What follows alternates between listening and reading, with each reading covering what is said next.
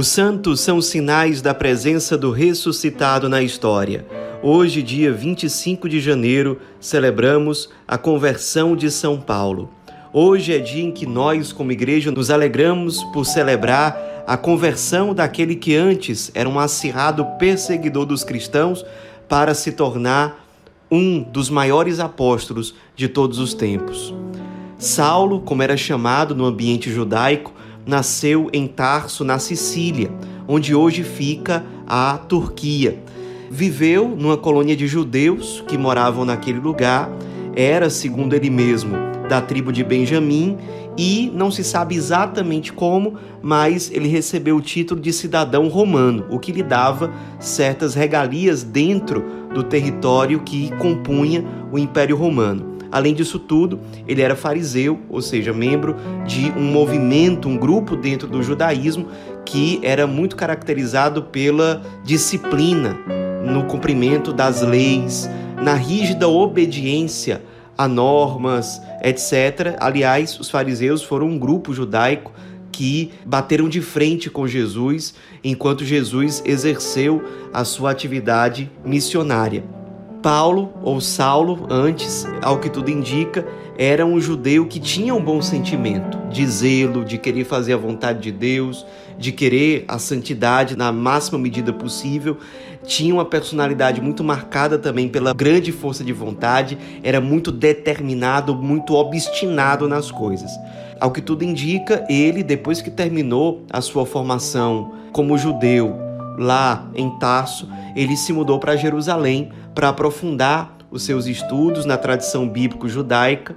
Ali ele se tornou discípulo do grande Gamaliel, que era um dos judeus mais admirados, de maior credibilidade em Jerusalém. Aos poucos foi sendo nutrido no coração de São Paulo um ódio aos cristãos, por acreditar que os cristãos acreditavam numa falsidade, seguiam um falso Messias e, além disso tudo, ainda ensinavam a mentira. Então, Paulo fazia parte daquele grupo de fariseus que tinham um grande ódio ao Cristo e aos cristãos.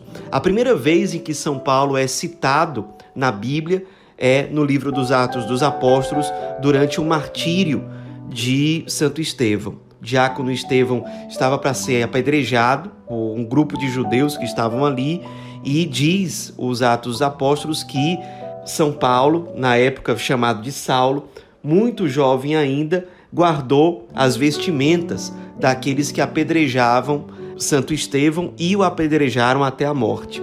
Sagradas Escrituras dizem que Santo Estevão, enquanto era martirizava, orava pelos seus algozes. Certamente, a conversão de São Paulo é resposta providencial do Espírito a essa oração desse diácono que foi um grande mártir, o primeiro mártir do cristianismo, intercedeu pela conversão daqueles que o martirizavam. Entre esses estava ali o jovem Saulo, que certamente consentia com aquele martírio que estava acontecendo. Mais ou menos seis anos depois da morte de Santo Estevão, São Paulo foi enviado para Damasco por algumas autoridades judaicas. Damasco era a capital da Síria e o grande objetivo da missão de Saulo era prender cristãos e levá-los para julgamento na cidade de Jerusalém. O julgamento poderia levar esses cristãos, inclusive, à morte.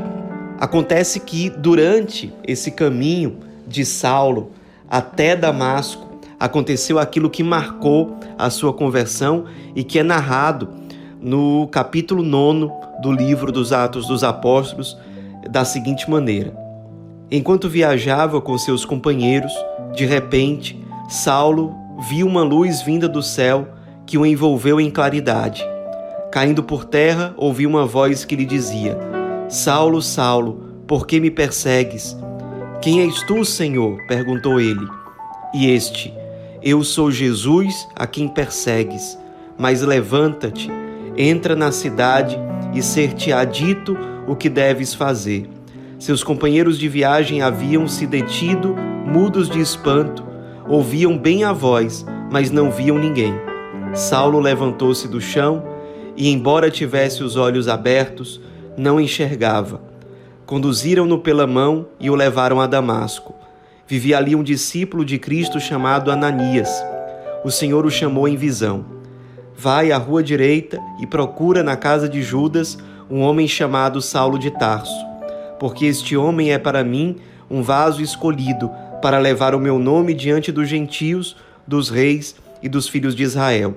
Ananias partiu, entrou na casa, impôs-lhe as mãos e disse: Saulo, meu irmão, quem me envia é o Senhor, esse Jesus que te apareceu no caminho por onde vinhas, a fim de recuperares a vista e ficares repleto do Espírito Santo. Imediatamente, Saulo foi batizado. E aí começou, deu continuidade a um caminho de conversão que começava por aquele momento em que ele caiu por terra, deixou de lado o seu orgulho, o seu ódio, escutou a voz do Cristo, percebeu que aquele ódio que ele trazia no coração fazia com que ele perseguisse o próprio Cristo, o próprio Senhor.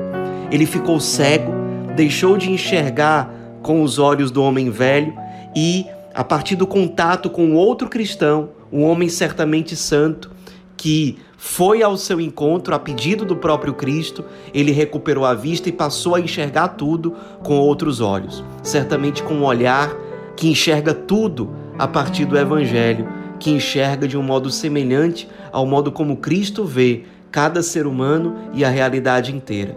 Paulo começou a mudar. Depois ele passou a conviver com os apóstolos, foi aprofundando o seu conhecimento, a sua experiência com Deus, até o ponto de ser enviado em missão não só uma vez, mas várias vezes, se tornando um apóstolo incansável, animando comunidades de afundadas, criando, fundando novas comunidades, sendo açoitado, perseguido várias e várias vezes, mas sem desistir até o momento em que foi martirizado na cidade de Roma. Ele que dizia em Gálatas 2:20: Eu vivo, mas não sou eu que vivo, pois é Cristo que vive em mim.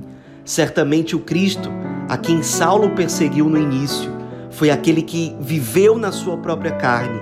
A cada momento em que ele consumia a sua vida, em que ele evangelizava, em que ele ia em encontro das pessoas para animá-las na fé, em que ele escrevia suas cartas para evangelizar, para levar as pessoas ao encontro com Deus e à conversão, a cada momento Saulo se configurava a Cristo. Ele acabou preferindo ser chamado de Paulo porque era um nome mais bem aceito diante dos pagãos. E Paulo se tornou apóstolo dos pagãos, o apóstolo dos gentios. Essa foi a vontade de Deus para ele. E se tornou conhecido como grande apóstolo São Paulo, um dos maiores missionários, pregadores e teólogos de todos os tempos nos inspiremos na vida, especialmente no processo de conversão desse grande apóstolo que marca a história do cristianismo. Nos inspiremos. Muitas vezes nós pensamos que a nossa conversão não é possível, que nós somos muito ruins ou que a conversão de uma outra pessoa é impossível de acontecer. Olhemos para Saulo, vejamos a conversão que aconteceu na sua própria vida. Aquele homem que perseguia cristãos de forma tão brutal ele se converteu, se tornou um grande santo e um grande apóstolo. Peçamos a intercessão dele para que a conversão seja real na nossa própria vida e que nós, seguindo a vontade de Deus, nos tornemos anunciadores daquele que a cada dia nós somos chamados a conhecer, a aprofundar os laços e anunciar, não só com palavras, mas com a nossa própria vida, que Jesus Cristo é verdadeiro Senhor, Deus e Salvador de todo o gênero humano. São Paulo, apóstolo, rogai por nós.